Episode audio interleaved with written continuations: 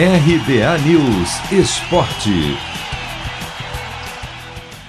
Estão definidos os confrontos das semifinais do maior torneio de futebol de clubes do mundo, a Liga dos Campeões da Europa.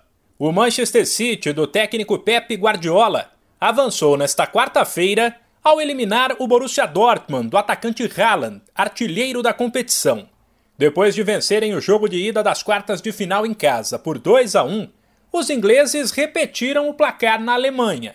Agora o time vai encarar o Paris Saint-Germain de Neymar, atual vice-campeão, e que se classificou na última terça ao eliminar o Bayern de Munique, atual campeão. O detalhe é que PSG e City vivem uma situação parecida. São clubes que estão vinculados a empresários e grupos de investimento, por exemplo, bilionários de países árabes, que gastaram muito dinheiro para montar equipes fortes e que com isso ganharam vários títulos, mas ainda não conquistaram o objetivo principal, que é exatamente a Liga dos Campeões.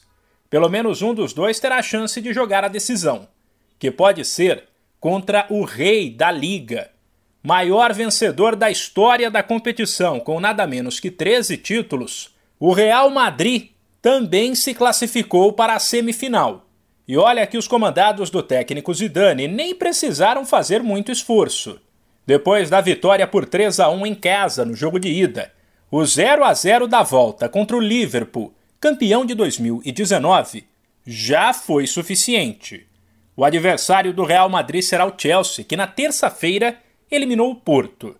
O clube inglês venceu a Liga dos Campeões uma única vez em 2012, quando se classificou para o Mundial de Clubes e foi derrotado na final pelo Corinthians.